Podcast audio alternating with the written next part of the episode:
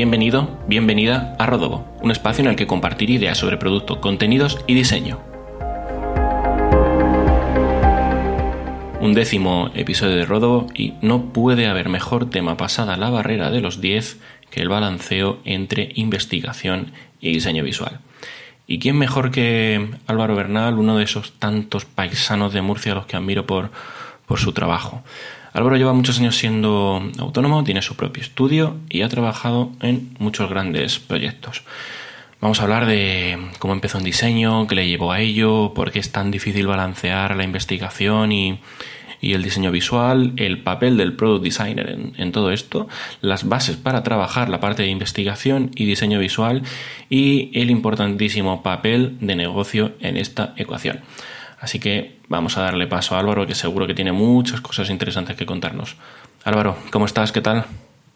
Pues muy bien, eh, día de curro como siempre, hoy un poco menos que otros días, pero vamos, en general, eh, te iba a decir que es un mes de mucho curro, pero llevo varios años de, meses de mucho curro, así que nada, imagino que igual que tú. Sí, eso, eso te iba a decir, porque tú ahora mismo eres freelance, ¿cómo, cómo, empezaste en esto de, diseño de producto? A ver, eh, fui la verdad, yo, yo tengo un hermano que es seis años mayor que yo y yo estuve muy influenciado por mi hermano, ¿vale? Cuando yo tenía, serían ocho o nueve años, mi hermano estaba estudiando bachillerato y ya empezaba a tener, em, empezaba a tener asignaturas de Photoshop, de retoque fotográfico, de, donde, donde veían ese tipo de cosas. Él desde siempre fue muy vocacional, en mi familia había siempre mucha afición por el automovilismo, por los coches y él desde muy pequeño quería ser diseñador de coches, lo tenía clarísimo. Desde que dibujaba de niño solo dibujaba coches y él decía que quería ser diseñador de coches. Y estudió eso hasta, o sea, tuvo ese sueño desde, desde antes de saber leer hasta que pudo estudiarlo en la universidad, ¿no? Y estudió diseño de automoción.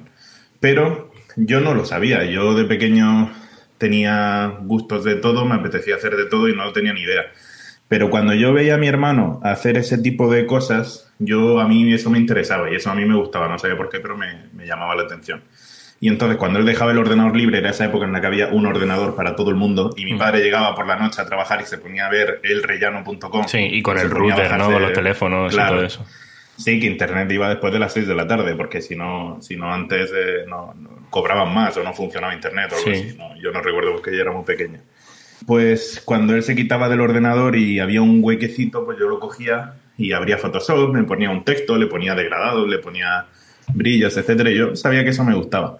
Con el tiempo fui entrando en páginas de tutoriales de Photoshop y hacer que si ponerte tatuajes, que si corregir imperfecciones, que si todo eso. Y curiosamente con el tiempo mi primer trabajo fue de eso, mi primer trabajo que ni siquiera era, yo era un chaval de 15 años, no, me, era un estudio de, de fotografía de por ahí por la zona que me decían, vente aquí una tarde y aprende a hacer cosas y tal. Pues me dedicaba a quitar imperfecciones de caras, a quitar manchas de sudor, a quitar arrugas y a quitar bueno. de, de, fotografías, ¿no?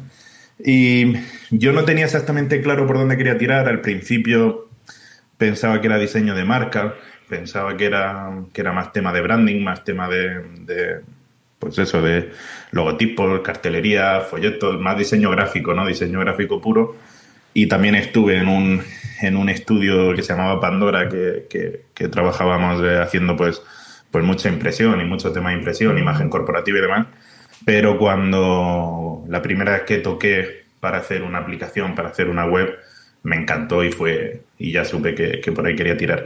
Y desde entonces, pues obviamente al principio empecé haciendo tema de WordPress y tema de HTML, plantillas HTML, modificándole colores y todo eso. Y con el tiempo pues fui haciendo diseños para aplicaciones con amigos que programaban y con amigos que, que, sabían Xcode y que hacían, que hacían aplicaciones con, Objective, con Objective-C. Y nada, y poco a poco fui haciendo aplicaciones y, y ya todos los trabajos que cogí después de eso pues eran o de diseño web o de diseño de aplicaciones y con el tiempo aprendimos a llamarlo diseño de producto. Qué bueno, es que a mí, a mí me pasa igual porque yo tengo un hermano cinco años mayor no sé, cinco años mayor, que se dedicaba mucho a, informática y le veía mucho hacer cosas con, con front page, incluso bajándose el TXT, a mí me molaba eso. Lo que pasa es que yo tiré más hacia un lado de, data. Y luego, viendo cómo afectaba también la parte de data a diseño de producto, fue ya cuando dije, venga, doy el salto y piloto un poquillo de cada cosa. Sí, yo en FrontPage hice también un, par de webs con tablas, diseñando con, tablas que te hacías una tabla grande que era la cabecera, luego una sidebar que era una tabla. Anda que no era jodido eso, ¿eh? O sea, ahora nos, quejamos ahora con firma, pero anda que eso, eso sí que no era jodido. Y el resultado no veas tú si era mejorable. Joder, pero yo lo veo ahora con, con el Wayback Machine, ahora veo las páginas de hace... Eh, empecé haciendo una página de música hace pues como 10 años o así y ahora la veo hace 10 años y digo, joder, esto lo hacía sin herramientas, sin nada, bajándome el TXT a pelo, actualizaba todas las noticias a pelo. Qué bueno, qué bueno. Eh, por cierto, hace, bueno, entramos ya en el, en el tema que vamos a hablar. Hace un tiempo hubo un, un, debate muy interesante en Twitter sobre qué porcentaje de conocimiento necesitaba tener un, un diseñador de producto, de investigación, frente a la parte visual. Yo creo que, creo que fue muy interesante y creo que también estabas en ese, en ese debate y es, es importante porque creo que no hay una opinión establecida y a mí me hizo pensar mucho porque yo, por ejemplo, cogeo mucho de la parte, de la parte visual y mm. quizá por eso no he, no he conseguido hacer más, más diseño de producto. ¿Tú por qué crees, en tu experiencia, por qué crees que es difícil balancear esa parte de investigación, diseño de producto y luego si es imprescindible tener las dos? Yo, de ese debate, que creo que es el, creo que es el que dices, solo que ha habido varios desde que, vamos, desde que Puede ser. Yo llevo 10, 11 años en Twitter, no sé cuántos, y ese debate ha sido un poco recurrente con el tiempo. Eh, pero creo que es el que dice, si esta última vez yo saqué en claro que depende mucho también de la compañía, depende mucho del equipo, depende mucho del proyecto, porque yo soy de los que opinan que ya no debemos hablar eh, de diseñadores visuales, de diseñadores de UX, de diseñadores de experiencia de usuario y debemos hablar de diseñadores de producto, ¿no? Porque yo soy de la opinión de que para que tu trabajo esté correctamente hecho, tienes que haber estado en todas las fases del proceso, ¿no? Tienes que haber estado en, eh, sí, en todas las fases y que eh, diseñar la apariencia, diseñar la capa visual de un producto tiene mucho que ver con lo que debe sentir el usuario, cómo debe cómo debe eh, comprender que funcionan ciertas partes, ciertas cosas, ciertos componentes. Y eso solo, se, eso solo se puede saber estando al inicio, estando en la fase de investigación, en la fase de research, en, en, la fase donde, donde se empatiza con el usuario y se comprende todo eso. Entonces yo era partidario de que, de que deberíamos hablar de diseñadores de producto. Pero sí es cierto que en ese debate apareció una persona que trabaja para un estudio internacional que tiene cientos de empleados que son muy fuertes en visual y que hacen unos visuales de la hostia. Han trabajado para Uber, han trabajado para, para Google, han trabajado para un montón de compañías y me dice, yo soy diseñador visual, solamente visual, y con el briefing que a mí me llega, entiendo perfectamente lo que hay que hacer y lo hago perfectamente. Claro, es que y llevo no sé cuántos años sin estar en investigación y sin estar. Mm. Entonces, imagino que depende mucho del producto y depende mucho de tal. Claro, yo que trabajo no, no, perdona, dime, dime. Nada, que, creo que, cuesta porque lo primero que ve un cliente es la parte visual. O sea, al final el entregable siempre es una interfaz, aunque luego analices comportamientos, objetivos, te pongas en la piel del usuario, todo eso. Entonces creo que cuesta porque lo que se ve al final es esa parte más visual. Sí, pero tú no diseñas para el cliente, tú diseñas para los usuarios del cliente. Claro. Y ahí ya no importa lo que le guste al cliente o no le guste. Yo he hecho proyectos, a ver, eh, en España todos sabemos que los CEOs de las empresas son siempre casi, casi siempre el mismo tipo de tío, ¿no? hombre blanco, de familia medianamente rica, hay muy poquitas mujeres y son, tienen negocios de todo tipo. Y a lo mejor ese hombre tiene un negocio de, por ejemplo, yo he trabajado para una empresa de venta de ropa de segunda mano para chicas, para adolescentes. He trabajado para empresas de temas relacionados con la menstruación. He trabajado para empresas que no están ni en este país, que la empresa es aquí, pero el negocio lo tienen en India o lo tienen en cualquier otro sitio. Entonces tú tienes que investigar y diseñar para los usuarios que van a consumir ese producto. Lo que le gusta o no le gusta al cliente, eh, obviamente tienes que convencerlo y tienes que, y tienes que, vendérselo bien. Pero no estás diseñando para el cliente. Eso es algo que el cliente es el primero que lo tiene que saber y lo tienes que hablar con él, lo tienes que dejar claro. Lo de, oye, yo te estoy poniendo esto verde, por decirte algo y hablando de mm. visual, no porque me gusta a mí o porque te gusta a ti o porque está muy chulo, que eso es un argumento a nivel de diseño, no es argumento de diseño, sino porque por lo que yo he estudiado, por lo que yo he investigado, por lo que yo he visto, el verde creo que va a ser el que mejor va a funcionar y así lo vamos a probar. Por eso decimos creo que va a ser el que mejor va, a funcionar. Claro. Es que yo, yo entendía toda la parte de diseño de producto como hacerlo fácil de usar incluso si se sacrifica cierta belleza, entre comillas, aunque luego sí que soy más partidario de que esa funcionalidad y que sea fácil de usar también es belleza en sí. Así que al menos, así al menos se definía en, diseño industrial, creo, y entonces por eso me cuesta un poco, un poco ver mm, dónde está ese, ese balanceo. Sí que, sí que coincido contigo en, en, esa parte de que diseñamos para, para el usuario, pero luego entendiendo también la otra parte, por eso decía que era un debate muy interesante, puedo entender que al principio pues hagas toda, esa parte de investigación, toda esa parte de intentar conocer al usuario y todo ese informe te lo lleves a una capa más de, vale, mm, píntame esto, entre comillas, porque al final el entregable, que al final ven un montonazo de empresas, al menos en, en mi experiencia, es eso al final, es eh, la parte visual y es el entregable y es la página funcionando. Sí, pero también hay que, hay que educar mucho al cliente, porque un cliente para qué te contrata a ti, para que hagas un proyecto bonito o para que le dobles la facturación. O para que le vendas un 30% más. Eh, obviamente, si tu producto es feo de la hostia, no le va a inspirar confianza. Vamos a poner el ejemplo de una aplicación de vender zapatillas, ¿vale? Un e-commerce básico de zapatillas de marca. Si yo veo que el visual es una basura, y que eso está muy poco cuidado y que parece de los años 90, no me va a dar confianza como cliente. No voy a pagar 150 euros por una zapatilla en una plataforma que parece hecha en front page, como decíamos al principio, ¿no? Entonces tiene que estar equilibrado. La cosa es, el cliente a ti no creo que te contrate para que hagas un producto más bonito. No estamos hablando de un cuadro, estamos hablando de... Él tiene que pagar sueldos con eso y tiene que pagar costes y tiene que pagar infraestructura y tiene que pagar logística, imagino. Entonces, él, él te pagará por algo que funcione parte de que funcione es que se vea bien, parte de que funcione es que se vea estético, agradable, que, se, que, que, transmita lo que debe transmitir y ya no solo que sea bonito, sino, ya te digo, eh, hay aplicaciones que igual eh, a ti a mí no nos parecen bonitas, pero que para cierto público, para un público, yo qué sé, de videojuegos o de, eh, de, ropa o de lo que sea, le, le, viene perfecto. Si a ti el día de mañana, a ti a mí el día de mañana nos encargan de diseñar una web de, de conciertos de trap, pues igual no lo haría del estilo que si me lo encargan de conciertos de música indie, que es la que me gusta a mí, pero, pero tengo que saber cómo hacerlo, ¿no? Claro. Y em, entonces yo creo que el cliente te contrata buscando resultados, buscando, oye, tengo... Eh, lo que más nos contratan a nosotros, digo nosotros hablando de mi socio y de mí, son rediseños, casi siempre, porque son clientes que vienen, que ya tienen cierta atracción, ya tienen cierto dinero, ya tienen cierta capacidad y dicen, vale, hice este proyecto en su momento rápido y para salir un MVP de esta forma, me estoy contento con esta parte y estoy totalmente contento con esto. Ya no solo le vendemos que vamos a hacer un proyecto chulo, que va, que va a ser un visual chulo que vamos a poder subir a Dribble y que se lleve muchos likes, sino le vendemos que va a mejorar, va a mejorar su, su facturación, va a mejorar los altas, va a mejorar en general sus números, ¿no? Claro, es que es eso. Estábamos hablando ahora de una parte muy importante que para mí es no sacar mm, de esta ecuación negocio. Porque siempre que empiezas, yo creo que antes de balancear debes pensar ¿por qué utilizar esta función ayudaría a que el negocio crezca? Porque solo entonces es cuando usa las metodologías habituales para construir que el negocio pueda crecer. Todo el mundo tiene que hacer bien su trabajo ahí.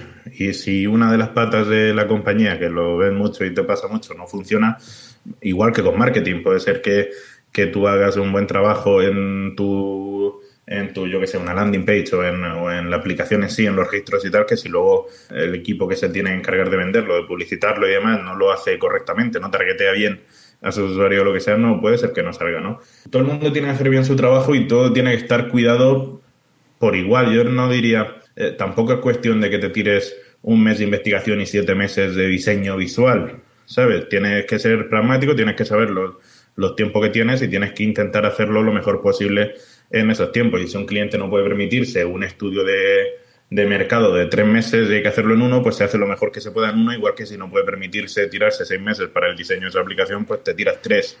Y a lo mejor le tienes que decir, vale, pues vamos a salir para esta primera versión sin, yo qué sé, sin esta categoría o esta otra sección o lo que sea, ¿no? Mm. Antes que mencionar el tema de diseño visual, de, perdón, de diseño industrial, eh, Sé que es muy de diseñata típico cultureta mencionar a Dieter Rams, pero es que Dieter Rams ya lo dijo en sus principios del diseño. Dijo, eh, citándolo de memoria, que el buen diseño es minimalista y por lo tanto, si está bien ejecutado, funciona bien y además se ve correctamente, porque en, la, en, la, sociedad vemos belleza en, el minimalismo, todo lo contrario en el barroco que se veía belleza en lo complejo, en lo difícil, en lo, inalcanzable, ¿no?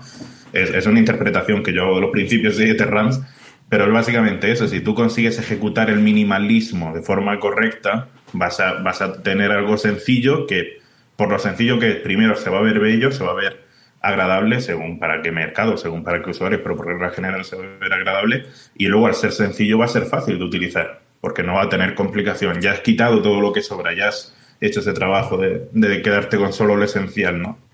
Claro, y luego también de una investigación puede salir, por ejemplo, que el proyecto sea o que tenga un mayor o menor porcentaje de, visual. A mí, por ejemplo, con mi último proyecto de research, me salió que había que tocar pocos elementos de, de visual. Si no hubiera hecho la investigación, igual me hubiera dedicado a hacer pantallas a lo loco, a cambiar funciones a lo loco para que quedara bonito en lugar de intentar entender qué falla de ese Sí, eso eh, a mí me pasó algo parecido. En el estudio hicimos un proyecto para un para una empresa que es un marketplace de leads de abogados, ¿no? Es un sitio donde por un lado, mediante landing page, eh, la, gente que tiene problemas legales de, o de herencias o de lo que sea, eh, introduce un caso por el cual quiere recibir ofertas de abogado, porque no tiene abogado, y por otro lado, el, perfil del abogado se dedica a comprar leads de esos casos, ¿no? Y pagando una cantidad de dinero, accede a ver el teléfono de, de, la persona que tiene ese problema. Y cuando estamos diseñando la parte de los abogados, la parte que iba a controlar los abogados, nos dimos cuenta de que el visual les importa una mierda. Y, y ojo, era muy agradecido de diseñar en el sentido de que tenían muy buenos ordenadores, muy buenos móviles y muy buenas tablets. Cuando hicimos las entrevistas con los que, con los que ya, con los usuarios que ya tenían, porque era una empresa que tenía bastante tracción, eran ya treinta y pico empleados, vimos que el 85% utilizaba MacBook, utilizaba iPad, utilizaba iMac, utilizaba iPhone, utilizaba todos los productos de Apple. Y diseñar solo para pantallas de Apple, ojalá siempre pudiésemos trabajar solo para pantallas de Apple, ¿no? Porque, porque sabemos que se va a ver increíblemente bien. Em, pero luego a la hora de diseñar el feed de casos, no es solo que no, que no agradeciesen ver imágenes, ver iconos, es que les molestaban. Es que ellos quieren ver texto, texto, texto, texto y texto. Y son personas que funcionan de esa forma, las que nosotros estudiamos, que, que creo que fueron bastantes.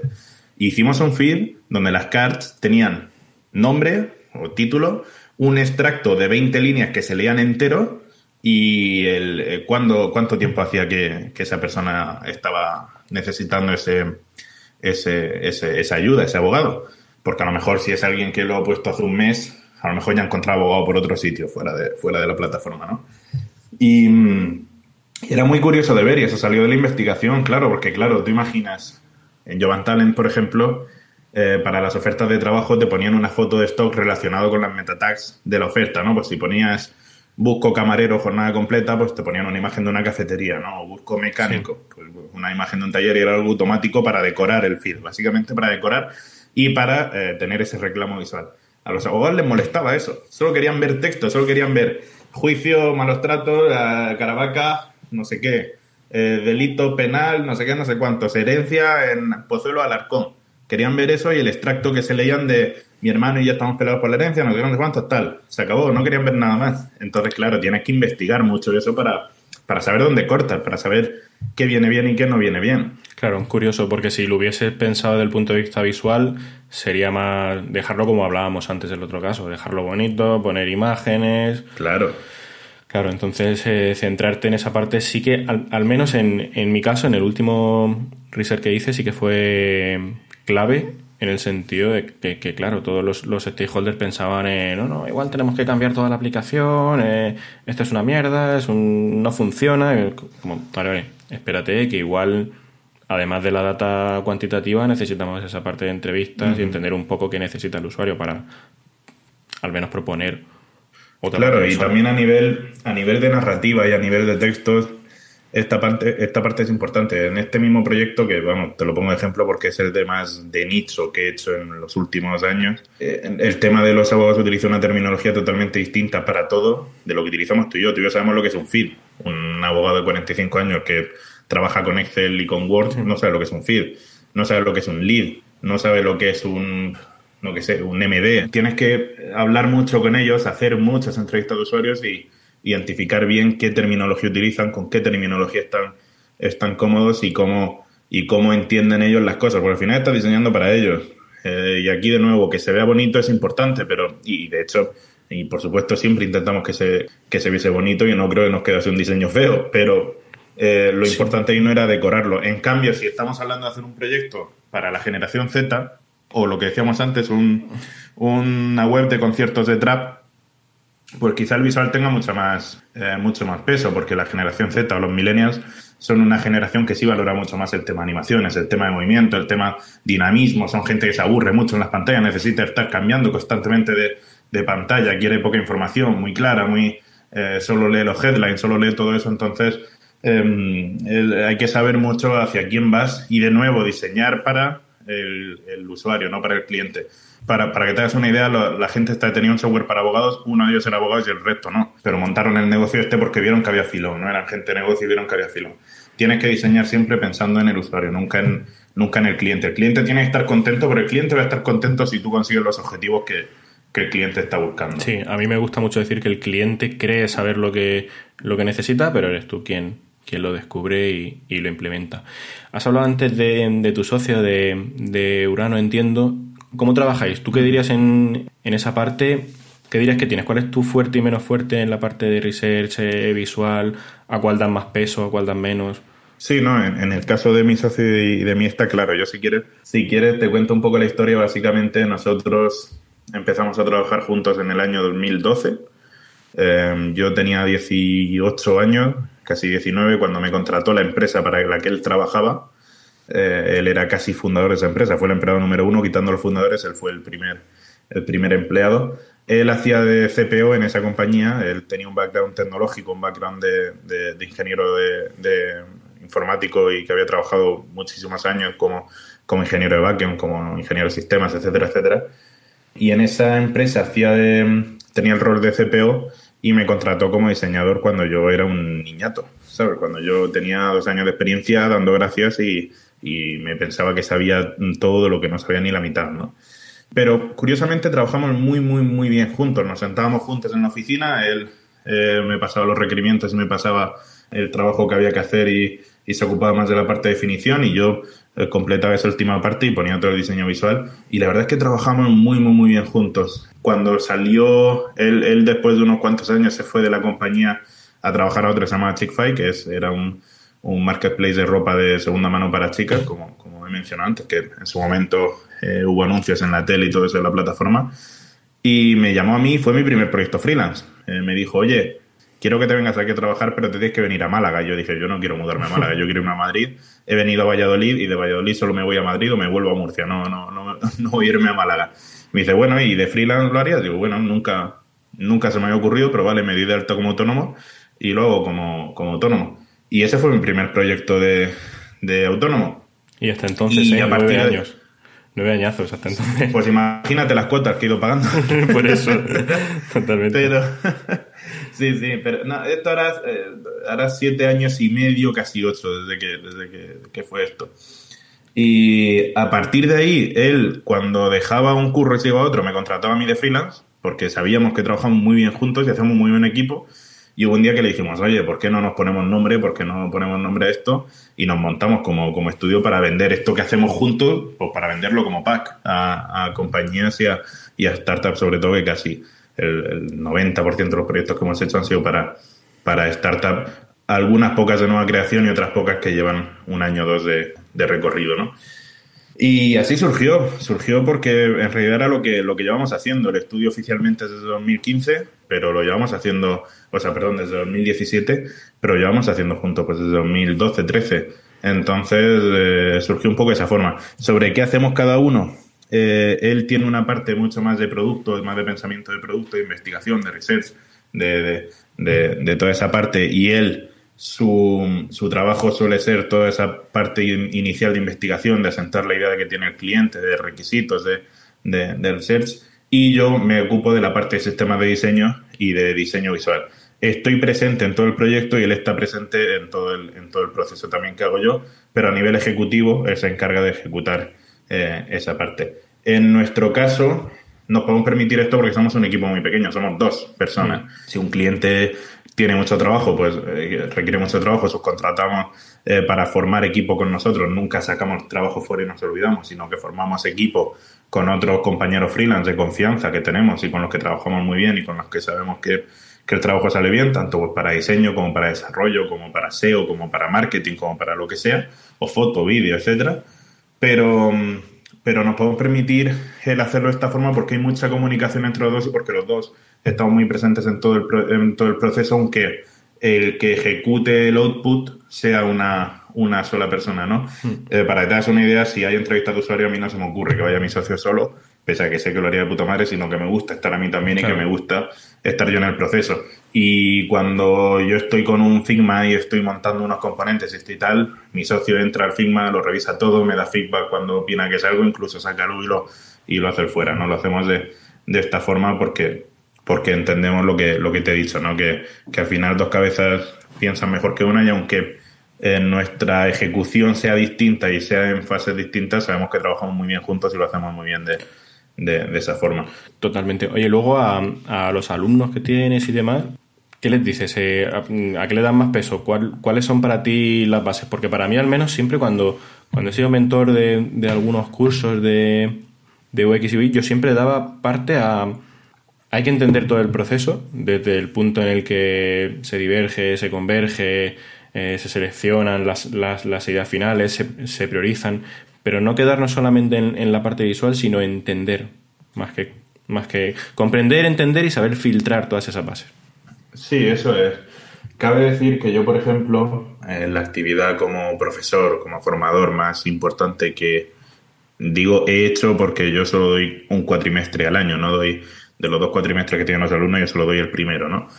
Pero es, es de profesor en una universidad de tecnología que se llama UTAD, en Las Rozas, y soy profesor de allí de, la asignatura se llama Diseño de, Usabilidad, Experiencia Usuario e Interfaces, ¿no? Em, que es básicamente diseño de producto. Y yo efectivamente, ten en cuenta que en cuatro meses tienes que aterrizar la idea del diseño de producto a alumnos que vienen de estudiar animación, vienen de estudiar videojuegos, vienen de estudiar fotografía, vienen de estudiar cine, vienen de estudiar ilustración, pero no han tocado eh, diseño de producto todavía ni han tocado nada parecido.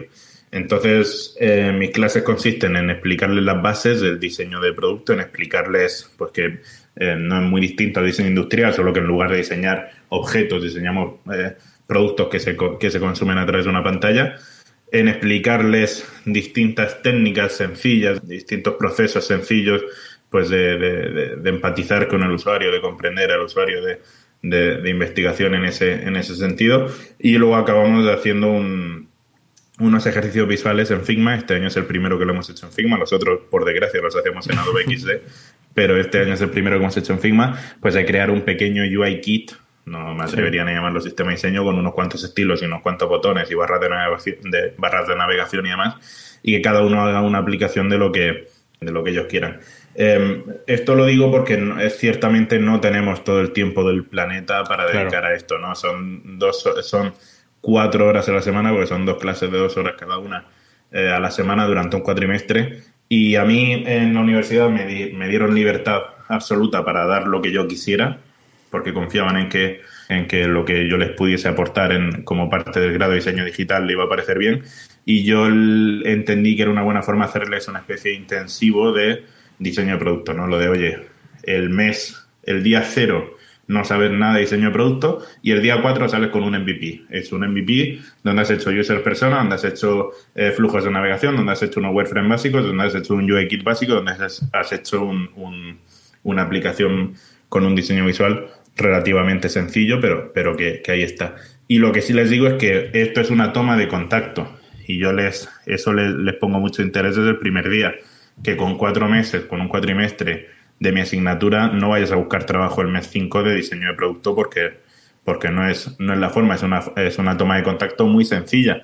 Pero confío en que es lo que les despierta el interés, que más tarde me demuestra mucho, que, como te digo, en ese, en ese grado de gente que tiene intereses muy distintos del diseño y el primer día siempre pregunto cuántos quieren diseñar aplicaciones y ninguno me levanta la mano y el último día les hago la misma pregunta y me levantan la mano dos o tres, que de 20 alumnos pues ya es bastante, ¿no? He convertido, he convertido un 10% de, de la clase que antes no quería, ¿no?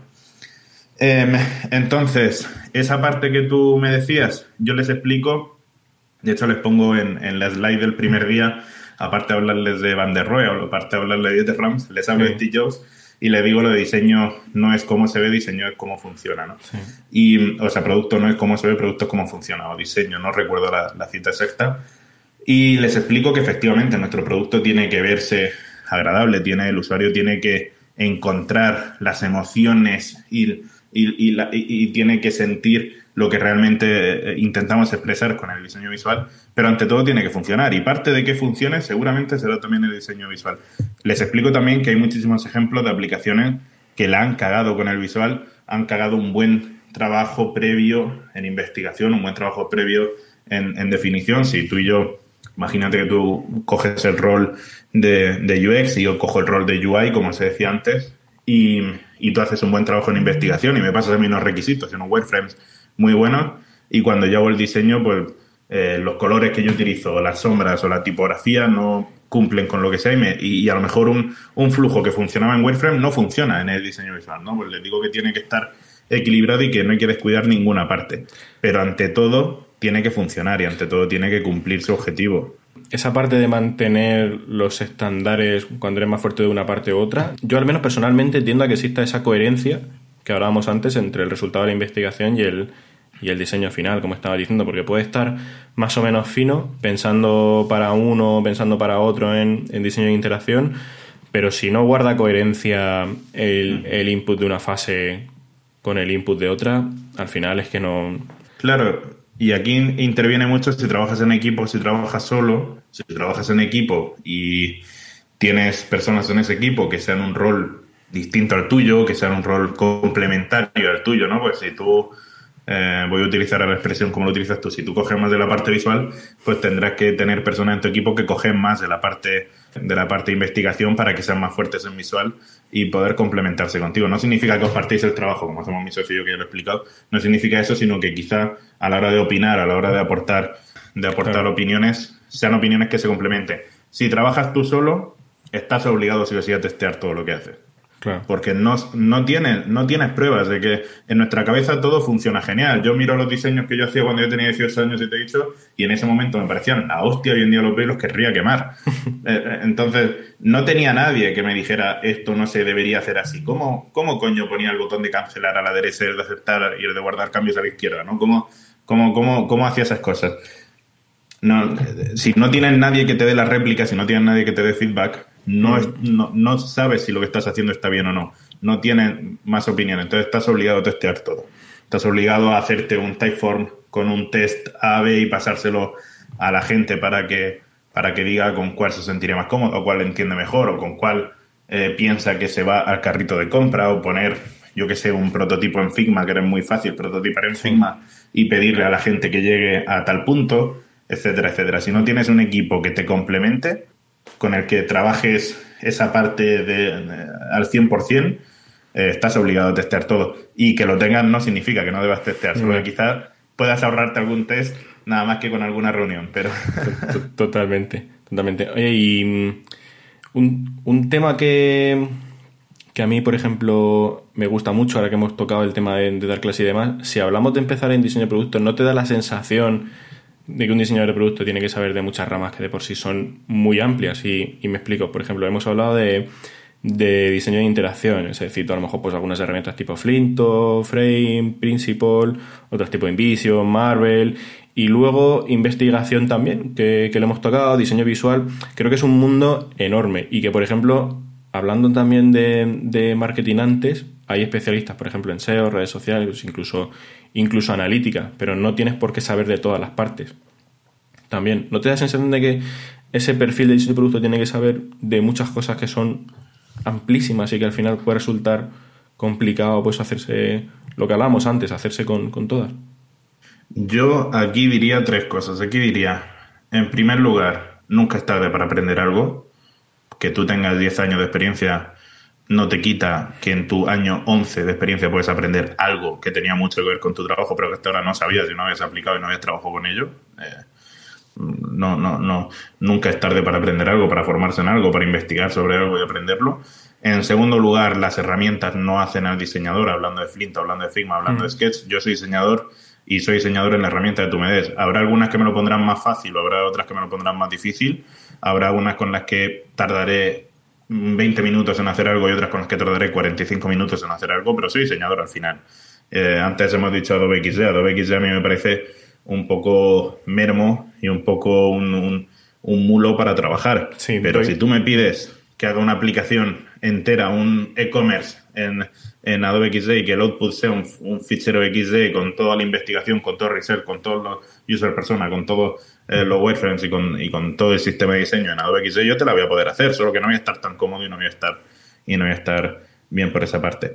Y en, y en tercer lugar, creo que cada proyecto, hemos dicho lo de lo que nunca es tarde para aprender, lo de que las herramientas no hacen al diseñador. Y en tercer lugar, creo que cada proyecto tiene que tener su naturaleza y por lo tanto sus metodologías y sus formas.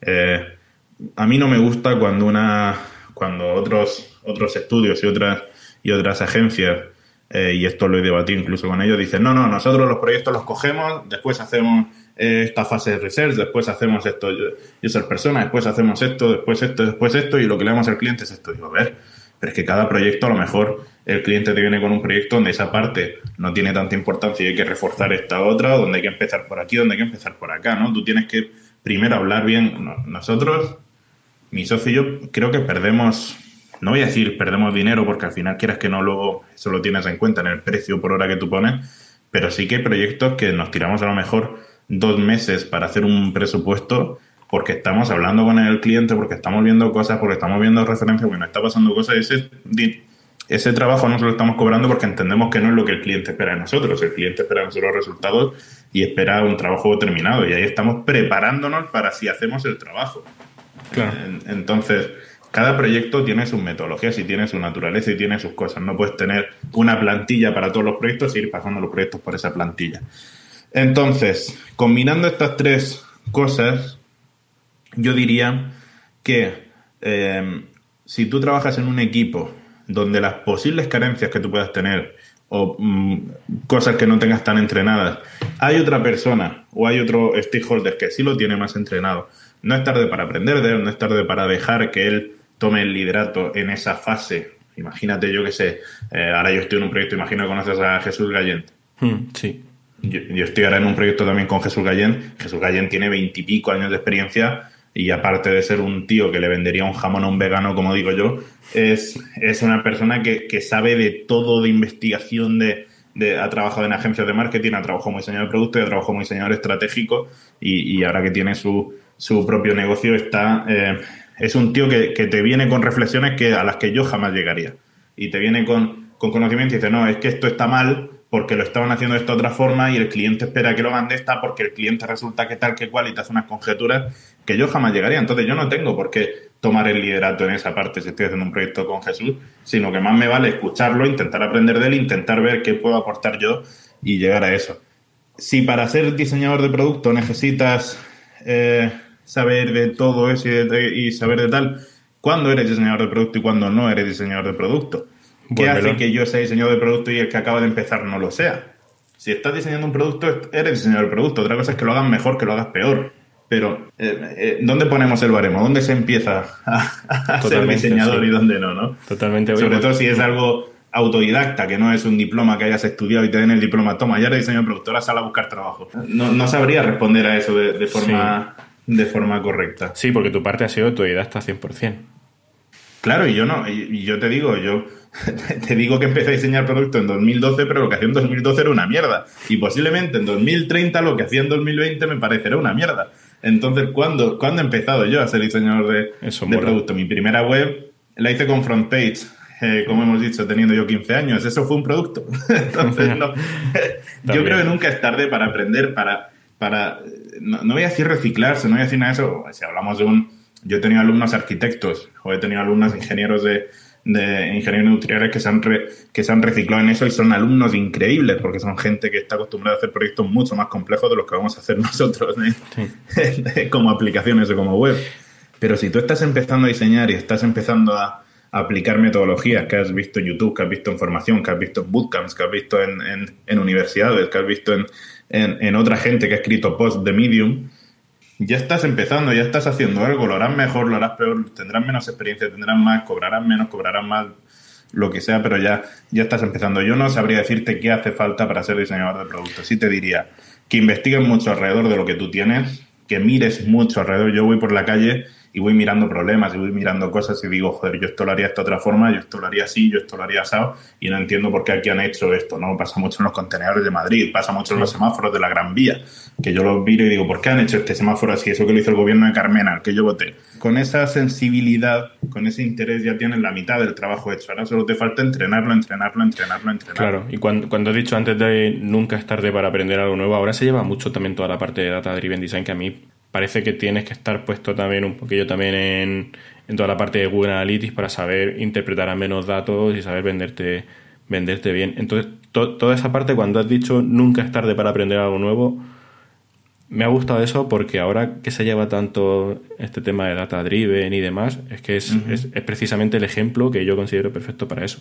Que antes no se hacía, ahora se está haciendo toda esa parte. Sí, no, y por ejemplo es una parte que tanto Jesús Gallen que yo te he mencionado como mi socio la llevan mejor y yo debería aprender más de eso porque soy una persona que todo ese tema le, ha costado siempre mucho más y no tengo y no tengo eh, esa rama, pero por, pero por suerte tengo gente en mi equipo que complementa esas, esas cuestiones, ¿no? Si me toca hacerlo a mí solo, pues me va a tocar testearlo más, porque no, no voy a estar seguro si lo estoy haciendo bien o no si ahora lo hago y tengo gente que me supervise, tengo gente que ratifique el trabajo que he hecho, que me lo corrija, que me lo aporte, que me lo complete, sí voy a estar seguro, ¿no? Y eso viene muy de la mano de lo que decíamos antes. El, mismo ejemplo que has puesto, el tema de, diseño pensando en datos, que por ejemplo antes hemos hablado de Dani Saltarén, antes de, empezar, ahora tiene un estudio que junto con el NoCode se dedican a eso, en vez de Saltarén se dedican a diseño centrado en datos. Y hay una charla buenísima de Fanny, que es una chica increíble, em, una diseñadora increíble, que, que hablaba de eso yo esa parte la llevo mucho más floja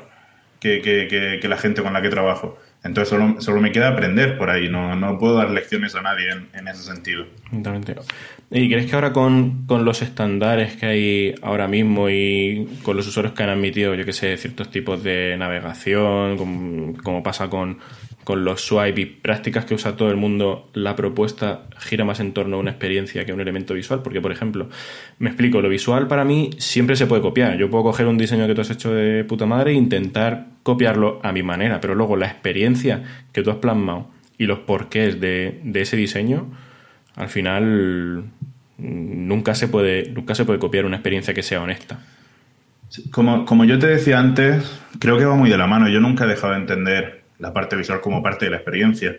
Eh, si estamos haciendo, yo qué sé, que ya me cansa de poner ejemplos de si tú y yo hacemos una aplicación de X, pero el hecho de que haya cierto recurso visual, o haya una animación, o haya un icono, o haya una ilustración, tiene que venir de la mano de la experiencia, si no, no me va a pegar nada, si no, no me va a aportar nada. Voy a decir ahí sí que lo que hemos dicho antes, eh, nosotros diseñamos productos, no diseñamos cuadros. Los cuadros están para decorar, ¿vale? Una ilustración no puede estar para decorar o solamente para decorar, tiene que tener un significado, tiene que tener una razón de ser. Eh, eh, Uber, que son, por ejemplo, los, en mi opinión, los reyes de las ilustraciones en producto ahora mismo, eh, que tanto en Uber Eats como en, como en la aplicación de viaje con, de coches en Uber, me parece que las ilustraciones aportan muchísimo, explican perfectamente ahora todo el tema de las mascarillas, de las medidas de seguridad del COVID.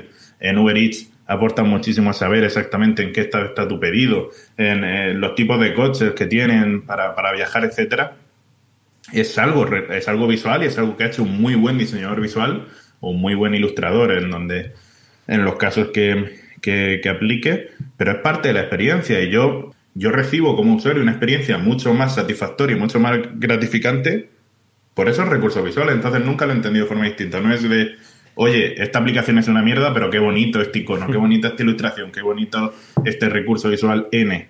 Eh, yo lo entiendo todo como parte como parte de, la experiencia. Y eso es lo que eh, al final todo se puede copiar. Y ahora que lo está pegando TikTok, eh, tú y yo podemos hacer mañana un TikTok de otra cosa. Y estaremos copiando el 90% de TikTok. Pero es que, ¿qué no se puede copiar hoy en día?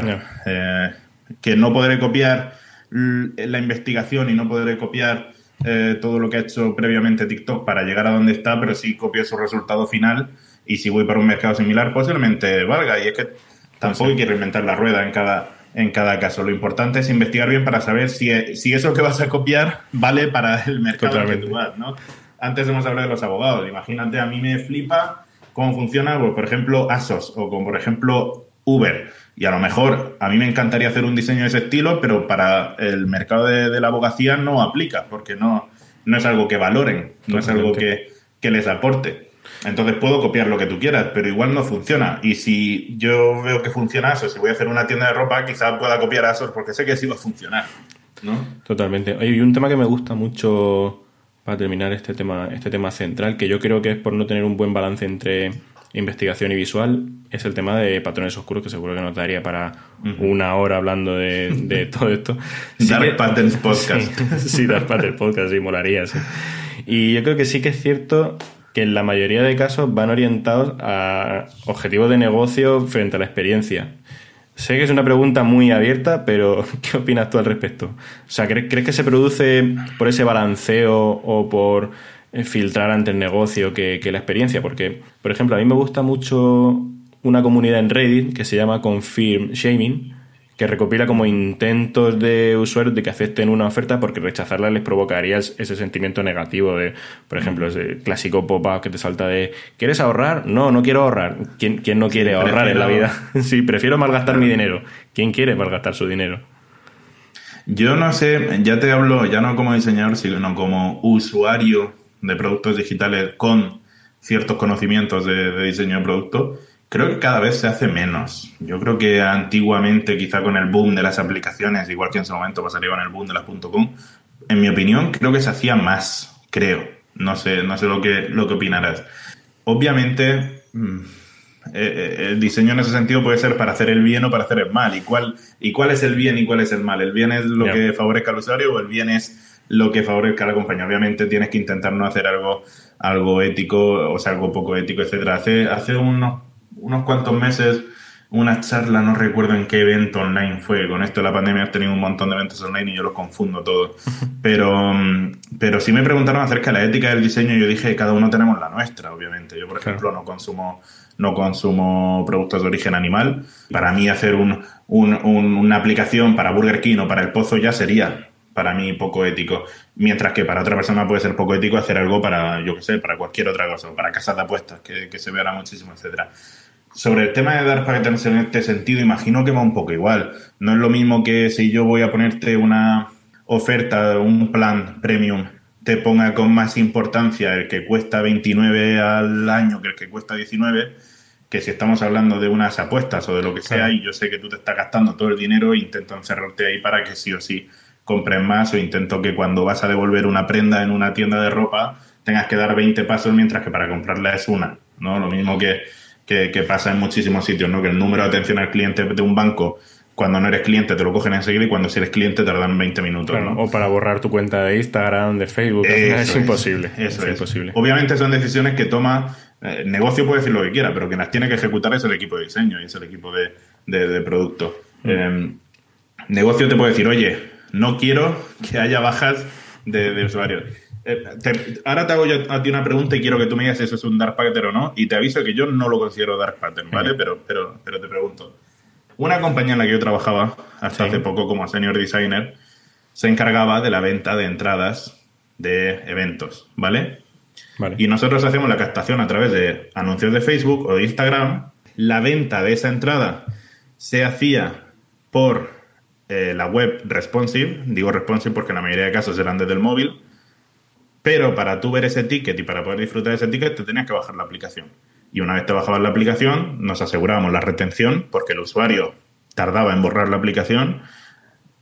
A lo mejor se metía alguna vez en la aplicación y veía qué nos contábamos, veía qué planes podía encontrar y encima le podían mandar pushes, le podían mandar todo eso.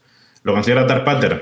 Porque es, yo te pregunto, es súper estándar en el mercado mm. del ticketing. No lo, no lo considero Dark Pattern porque no lo veo una, una práctica mala. Sí, sí que desde el punto de vista de negocio, no sé qué puede ofrecerte el, el bajarte la aplicación para que luego los usuarios pues no la usen. El tema de las push es importante. ¿eh? Sí, el, tema de las push sí, pero luego hay, hay otros canales y como muchísimas, Nosotros que somos frikis quizás las quitamos, quizás decimos que no, pero muchísima gente que no es friki de esto le da todo que sí. Lo hemos visto con lo de eh, término y condiciones, le da todo que sí. Sí, mis, padres, por ejemplo, siempre que salta alguna alerta en el navegador, confirma. Pero no, no lo noto tanto dar pater, sino a lo mejor como ciertas técnicas más de growth, entre comillas, para potenciar pues esa parte de descargas y luego si tienes muy bien potenciada la parte de, retención dentro de, la aplicación y tienes pues activadores, eh, eh, lo basas todo en, en sesgos eh, psicológicos y, y, demás, te haces una base de usuarios ahí muy potente que luego puedes usar para pues, promociones o incluso sacar data tanto cuantitativa como cualitativa. Puede ser muy interesante. Pero entonces volvemos al inicio de que al final es lo que cada uno considere, porque yo no considero, esto yo considero que es ingenioso y que es una herramienta de marketing y que quizá eh, efectivamente podemos mostrar el ticket de web, pero no lo hacemos en web, lo hacemos en la aplicación. Pero yo no lo considero algo malicioso. Pero quizás si viene Richard Stallman, el, el, el obseso de la seguridad, el creador de Linux, de GNU Linux, y el, el, bueno, no es el creador de Linux, que si, si, se escucha este podcast alguien que sepa mucho de esto, pero es el, creador, hasta donde yo es el creador de GNU y un obseso, un obseso de la privacidad y de la seguridad en Internet y demás, dirá que esto es horrible y que esto es el mal. Y es que al final es lo que cada uno considere. Ahora bien, hay cosas que creo que todos sabemos si están bien o no, ¿no? El hecho de lo que hemos dicho, cuando sabes que una persona, otro ejemplo, un conocido mío trabajaba para una, para una casa de apuestas online, que ya de por sí es, es ese tema, pero es que además en un producto que ellos tenían, que era una web de bingo online, los usuarios pensaban que estaban jugando contra otros usuarios reales cuando en realidad eran bots. Y al bot tú le ponías una foto de perfil de un dibujo animado, le ponías un nombre que no era tan genérico, sino que era Alex Pérez barra baja 93 y mandaba ciertos mensajes por el chat en función de los mensajes que tú le escribieses, ya pensabas que era un usuario. Pero si te lees los términos y condiciones de uso, no hay en ningún momento nada que te relacione con usuarios. Y no hay en ningún momento nada que sea una plataforma social. Eso, en mi opinión, sí que es poco ético. Porque es colaborar a que una persona se gaste el dinero, se gaste el dinero, se gaste el dinero de forma compulsiva en un juego de azar pensando que está jugando contra otros usuarios cuando en realidad está jugando contra una máquina.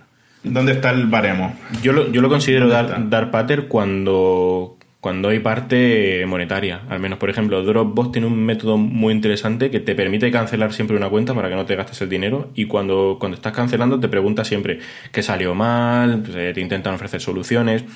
Considero dar pater cuando algo, cuando te está haciendo un daño. Sí, yo lo, yo lo veo como que está decidiendo, está intentando decidir por ti. Porque si tú a mí me pones una opción casi oculta o detrás de un icono de opciones de tres puntitos que tengo que darle a esa opción, estás intentando decidir por mí, porque lo que me están mostrando para que yo elija de primera no es la opción que yo quiero, por lo tanto ya estoy metido ahí y no, y no voy a poder no voy a poder salir. Al final también hay muchos tipos distintos de, de partes, ¿no? Lo de aceptar todo y que, y que en realidad me están metiendo. Hay cosas que se escapan ya de, prácticamente de, diseño. Yo creo que cada uno eh, tiene sus, sus barreras éticas y luego, por ejemplo, por supuesto está la legislación. Últimamente con la GDPR hemos visto que se han metido mucho a la mano de esto, pero la GDPR todavía no ha dicho nada de cancelar planes de suscripción de Dropbox o de, o de lo que sea, ¿no? Y hay, y hay compañías que, por ejemplo, te dejan cancelar el plan y que lo sigas disfrutando hasta tu fecha de renovación y en, tu fecha de renovación se va. Y hay otras que en el momento en que le das a cancelarse te borran que hayas pagado todo el año previamente, ¿no? Ya eso, ya te digo, no ni es un tema en el que yo tenga muchísima experiencia ni, ni en el que me haya cuestionado muchísimo y creo que al final cada uno pone su, su baremo quitando la legislación que haya si mm. aplica en el, en el tema. Pero vamos, yo... Es interesante. Yo habría, habría cosas que aceptaría y habría cosas que no aceptaría. Lo que te he dicho mm. de, del ticketing, yo lo acepto. Si tú me dices que vas a cancelar una cuenta y te aparece un mensaje donde dice eh, si, si no cancelas te doy 5 euros de descuento eh, y debajo pone prefiero cancelar en lugar de no, soy la peor persona del mundo y quiero irme de aquí, eh, pues, pues igual te digo que sí. Ahora, si me pides que utilice ese tipo de, narrativa o ese tipo, no, narrativa, ese tipo de, mensajes al usuario, pues posiblemente te diga que, no estoy de acuerdo, ¿no? Pues como, como si me dices cualquier otra cosa que puede ser ética o lo de decirle al usuario que lo que ha comprado en realidad es una compra recurrente, cosas así. Son, son temas que, imagino que, a todos nos parecerían poco éticos y habrá quien los haga y habrá, quien no lo haga. Totalmente. Pues ya ha quedado un buen, un buen melón en Dar Pater Podcast. Para el próximo nos lo estudiamos mejor y, ¿Te parece si pasamos a preguntas finales? Más, tú, dale. Más, más relajados. Lo próximo que te gustaría estudiar. Sería lo primero que estudiaría en mi vida. aprender, estudiar o aprender, de hecho. Em, ¿Tiene que ver con diseño o no? No, lo que, lo, que, quieras. Yo, por ejemplo, en el anterior con, con dije que cocina, pero por ejemplo ahora mismo no lo sé. Estoy en una fase que a lo mejor mm, no me apetece, quiero pasar un tiempo sin, sin estudiar o sin aprender. Bueno, aprender constantemente, pero ponerme a estudiar algo de sentarme en profundidad, igual quiero asentar conocimiento de lo que ya tengo y, ahora mismo estoy en esa fase. Hace, hace, mucho tiempo, en un evento que hubo en Campus Madrid, en Google Campus Madrid, creo que fue en Alía Plaza, no recuerdo si fue en Alía Plaza, no sé si la conoce, es una periodista del diario.es que durante mucho tiempo estuvo especializada en temas de startups, tecnología y tal. Y ella me dijo lo de que ella pensaba que había que estudiar lo que uno le gustaba, independientemente de si luego ibas a trabajar de ello o no. Ella creo que decía que ella había estudiado, no recuerdo si era filosofía, es que si escucha esto me va a matar. Pero no recuerdo lo que ella había estudiado, que no tenía nada que ver con periodismo, pero estaba trabajando en periodismo porque era, lo, eh, era como estudiar dos, eh, trabajar y estudiar de dos cosas que le gustaban, ¿no? Me gusta periodismo y trabajo de periodismo, que tampoco eh, hay gente que estudia, hay grandes periodistas de la historia que no han estudiado jamás periodismo, y por otra parte estudio filosofía o estudio química porque me gusta eso, ¿no? Pero no querría trabajar toda mi vida haciendo esa esa actividad. Yo no sé por qué te he preguntado si que tuviese que ver con diseño o no, porque yo elegiría diseño interior. a mí me, encanta la decoración, me ha gustado. De pequeño yo decía que quería ser arquitecto. Eh, luego vi todo el tema que hay que saber de física, de matemáticas y todo eso para ser arquitecto y se me quitaron la ganas. Cuando conocí una vecina de mía de, de, al lado de casa de mis padres que estaba estudiando arquitectura y vi la cantidad de estudios que hay que hacer de suelo, de, de materiales, de eso, física, matemáticas, etcétera, para que no se caiga encima lo que estás puto diseñando, cosas que nosotros no tenemos hoy en día, problemas que hoy en día no tenemos nosotros con las aplicaciones. Y, y se me quitaron la ganas. Pero el tema de la decoración, del diseño interior es algo que me gusta mucho. Creo que hay muchos conocimientos que puedes reciclar, de, sobre todo diseño visual, pero también de eh, una estancia, también lo podemos entender como un producto, ¿no? Tiene que funcionar. Si yo diseño una oficina, si yo diseño un salón, si yo diseño una cocina, tiene que tener toda su utilidad y tiene que tener todo su, su, su, función y, por supuesto, verse bello y verse armónico con el resto de las estancias y verse bien. Y creo que sería a lo que yo me dedicaría. O fotografía, quizás, algo. La, fotografía también me gusta mucho. Y, y, me gusta hacer fotos, me gusta editar luego las fotos. Creo que, pero, pero si tuviese que elegir una cosa, elegiría diseño interior. Qué bueno. Eh, un, una pregunta que hacerle a la siguiente persona que pase por aquí.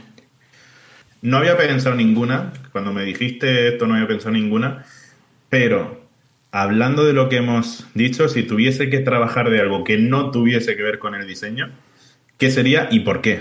Es decir, eh, yo, eh, has dicho tu cocina, em, yo, a mí también me gusta mucho la cocina, a mí también me gusta mucho cocinar y desde que, desde que no como animales he aprendido a cocinar muchas cosas que no sabía ni que me gustaban ni que podía cocinar. Em, entonces, quizá yo tiraría también por ahí, quizá yo tiraría por la cocina, pese a que tiene sus implicaciones en diseño, que eso es algo que podemos hablar muchas veces, lo de qué podemos sacar, qué podemos aprender de la cocina de los diseñadores. ¿Qué tu, qué, ¿De qué trabajaría o qué le gustaría, qué le gustaría ser si no fuese diseñador y por qué, ¿no? Que, pues, lo, justifique. Pues es que la, la, pregunta que dejó Moitas para ti es ¿qué harías si no estuvieses haciendo lo que haces? O sea, fíjate, el, el, espacio-tiempo se ha unido aquí ahora mismo y, y dejó esa pregunta sin saber que venías tú, porque al final no lo sabéis. Claro, ese podcast no está publicado, yo no lo ahora, ahora mismo, cuando estamos grabando, no, está publicado, con lo cual... yo no lo he escuchado. Pues mira, seguramente yo si, si, si estamos hablando era que no, que no tuviese que ver mm. con lo que haces. ¿Qué harías si no estuvieses haciendo lo que haces? A ver, eh, si, si, fuese así de abierta la pregunta, yo te diría diseño interior, seguramente. Si no tuviese que ver con diseño, como te he dicho, yo creo que la cocina también es algo que me gusta mucho. Es cierto que el trabajo de cocinero creo que no es para mí, pero, no sé si algo relacionado por el tema de, de un blog de, de, cocina o un YouTube de cocina o un Twitch, para que está muy de moda Twitch de cocina, una cuenta de Instagram, de TikTok, que convierte muy bien y que está mm. empezando a dar dinero también de, cocina. Si no tuviese que ver con diseño, lo haría con, cocina. Si tuviese que ver con diseño, sería... Diseño lo tengo que decir, claro, sería de, diseño interior y de hecho si algún día mi estudio me permite jubilarme me voy a meter a, diseñar interiores gratis para la gente. Qué bueno. Y a dedicarme a diseñar estancias. Qué bueno. ¿Y una persona que quieras recomendar? Puede ser para que venga al podcast o para que la gente la conozca. Pues mira, eh, no tiene. Eh, no, es diseñadora, ¿vale? Es, programadora de frontend pero con muchísima. Ella no se lo espera porque no tenemos tanta confianza, ¿vale? No, somos, somos amigos, pero no, no, no, no, no somos tanto, tan amigos como, como otra gente que me rodea por Twitter y con la que me mensajeo casi cada día. Pero se llama Miriam González, es también de Murcia, y es una chica, no sé si la conoces. Sí. Es, es una chica que es programadora de frontend, con una mano eh, en diseño eh, ahora mismo creciendo y que, y que, y que está en una gráfica exponencial, pero que, que tiene, tiene mucha mano en Figma, está descubriendo mucho Figma y, y está tomando mucho diseño. Al final, eh, los ingenieros de frontend tienen mucha mano en diseño. Y creo que puede ser interesante hablar con ella porque está trabajando para empresas de fuera desde, desde su casa, desde Murcia, está haciendo, sabe muchísimo de frontend. Y una cosa que a mí, que yo le tengo hasta envidia, y no le hablo con ella, pero le tengo hasta envidia, y es que ha encontrado una forma de comunicarse con el mundo y de divulgar conocimientos en TikTok. Y es una chica que está haciendo, se creó una cuenta de TikTok de desarrollo, tiene ya no sé cuántos mil followers en TikTok, cada vídeo tiene chorrocientos likes, un montón de comentarios, y son vídeos en formato TikTok, con música de fondo, con texto por todos lados, vídeos de un minuto máximo, hablando de React, hablando de HTML, hablando de WordPress, hablando de eh, qué utilizo, qué herramientas utilizo para programar. Y es una chica que tiene muy buena conversación. Yo la descubrí a raíz de la pandemia, no la descubrí, no la descubrí antes. Y creo que puede ser muy interesante. Ella, ya te digo, ya no se lo espera porque no hablamos tanto, no tenemos tanta confianza, pero creo que puede ser muy interesante. Gente de diseño te podría recomendar muchísimo, pero creo que, creo que puede ser eh, una persona con la que puede quedar muy, muy buena conversación. Qué bueno. Y luego ese libro documental, podcast cine, yo según hemos hablado tengo un par de, de, cosas para recomendarte que creo que te van a gustar. Por ejemplo, em, empiezo yo, el Instagram de, de Trimag, que es una, una publicación de, arquitectura. Claro, claro. Eh, a mí me, encanta el feed que tienen, no, no, tanto la página, pero el feed que tienen, las historias. Es de quedarte una hora haciendo scroll. Totalmente. Y diciendo, ¿cómo esto no se me ha ocurrido a mí? O sea, yo que hago bocetos de casas y que hago bocetos de cosas y me voy guardando muebles y me voy guardando cosas, ¿cómo esto no se me había ocurrido antes a mí? ¿no? ¿Cómo, Totalmente. ¿Cómo ha habido alguien tan loco como para pensar? Eh, ten en cuenta que los edificios es algo que se lleva haciendo desde, desde casi el comienzo de la civilización. Es decir, hemos edificado, desde que dejamos de ser nómadas, hemos aprendido a edificar ¿Y cómo puede ser alguien que en el siglo XXI, en 2021, se le ocurra hacer una casa totalmente distinta a todas las demás casas que hay alrededor, ¿no? Cuando hace millones de años que hacemos casas los humanos, ¿no? Eso es algo que me, que me flipa. Y a, mí, a mí me encanta. Y luego también tenía parte por aquí... Eh, por ejemplo, has hablado antes de la importancia con, con, tu socio, de que le conociste y demás. No sé si te has leído nunca Comas Solo, de Keith Fernandez. No, no. Lo he escuchado, pero no me lo he leído nunca. No soy muy poco lector, las cosas como son. Debería es una asignatura que tengo pendiente, debería leer más. Pues y eso te voy a recomendar un libro. Creo, creo, creo, que te va a gustar ese. Y luego también, si te mola el, el cine, el guion story de Robert McNee, que cuenta cómo se hace un, un guion en cine y todos los elementos. Yo creo que, que, te puede gustar. De hecho, según, según lo hablábamos, digo, vale, tengo un par de, libros apuntados, incluso podcast, cuentas de Instagram de arquitectura. digo, esto creo que te, que te va a molar. De hecho, si, si te lo lees, léetelo porque te, va, te van a gustar todos. Ya te, lo, te los pasaré y, y, dejaré las notas también en el, en el programa. Por supuesto que tomaré nota de ellos. Yo te voy a recomendar, imagino lo conoces y no sé si lo habrás leído, si eres más lector que yo es posible, eh, Lo Esencial de Miquel Milán que es un grandísimo diseñador, posiblemente del siglo XX, uno de los mejores diseñadores industriales que hemos tenido en, en, España. Eh, es un libro, yo lo conocí a raíz de Javier Cañada, en, lo, lo, publicó una vez y me lo compré para el Kindle, y es un... Yo descubrí, conocía los diseños de Miquel Milá sin ponerle nombre a Miquel Milá, había visto había visto sus, lámparas, sobre todo, en un, montón de, en un montón de catálogos y de sitios sin pararme a, recordar su nombre, ¿no? Y a raíz de la recomendación de, Javier Cañada, mm, leí el libro y es...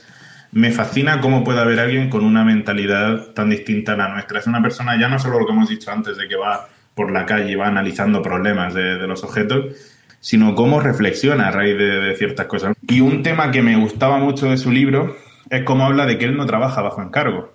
Él dice, yo me apetece hacer una lámpara o una silla o un sofá o lo que sea y rara vez lo hago bajo encargo. Ha trabajado para, bajo encargo, pero no es lo habitual. Yo hago una lámpara y luego busco una compañía que quiera comprarme el diseño para distribuirlo. dice, pero yo me ocupo yo de diseñar yo la lámpara. Eso estaría genial llevarlo a nuestro mercado. Imagínate, imagínate tú decir, oye, he diseñado una aplicación de, yo qué sé, de alquiler de coches, ¿sabes? Ahora voy a vendérsela a Europcar o voy a vendérsela a Sixt o voy a vendérsela a quien sea, ¿no? Em, obviamente es algo que en nuestro mercado no es viable, pero, pero me, me, sorprende mucho. Y en ese libro se habla de el tema del minimalismo, que él dice que le da mucha rabia ese término, porque él cuando diseñó, él siempre ha diseñado eh, con pocos recursos. Al principio diseñaba con pocos recursos porque en España no había dinero y decía que el, minimalismo era diseñar con pocos recursos. Pero el libro se llama Lo Esencial porque dice su método de diseño es, hago un primer boceto, hago un primer diseño y después voy quitando todo lo que sobra. Das por hecho que en una primera iteración va a haber cosas que sobran. Das por hecho que en un primer boceto va a haber cosas que sobran. Posiblemente muchas más que falten. Que muchas más que objetos o piezas que falten. Y entonces vas quitando todo lo que sobra y te quedas con lo esencial. Y eso esencial es lo que el usuario luego va a valorar. Si es minimalista, pues va a encajar mejor en una instancia totalmente distinta a otra, ¿no? A lo mejor una pieza de diseño sencilla te encaja mejor en un estilo y te encaja mejor en otro que si es algo que tiene muchísima personalidad, ¿no? Muchísima, muchísima carga, voy a decir, eh, de, de, visual o de, o de, o de apariencia, pues no te va a encajar tan bien, ¿no? Y se llama lo esencial por eso el libro, porque él habla de quitar todo lo que sobra cuando, cuando hace un diseño. Muy bueno, de hecho lo Y a día de hoy lo sigue haciendo, mm. a día de hoy lo rediseña y lo sigue haciendo. Lo estaba mirando en la casa del libro y seguro que lo he tenido en la mano porque a mí me llama mucho la atención este tipo de libros. Además estoy viendo la lámpara, además con estos, con esta parte de, de madera y demás. Seguro que lo he tenido en la mano y seguro que cuando pase por, por la casa del libro lo voy a coger y seguro que me lo llevo. Pues eh, hasta aquí, darte las gracias una vez más por, por prestarte. Ha sido muy interesante y espero nada, que la gente se lleve también pues esa parte, esa parte del balanceo, porque es importante pues eh, eh, considerarte como diseñador del producto y empezar, a arrancar y, y sobre todo cómo, cómo empezaste tú, que es muy inspira mucho en esa parte también a la gente que, que nos escuche. Yo te agradezco tus palabras bonitas. Eh, te agradezco, me lo paso muy bien y me parece súper interesante. Y vamos, yo siempre abierto a, a colaborar con, con, la comunidad y colaborar y aportar. Si alguien le ha podido aportar un 1%, pues mira, ya me doy por satisfechísimo. Guay, genial, tío. Pues eh, muchas gracias. Muchas gracias a ti, un placer, Juan.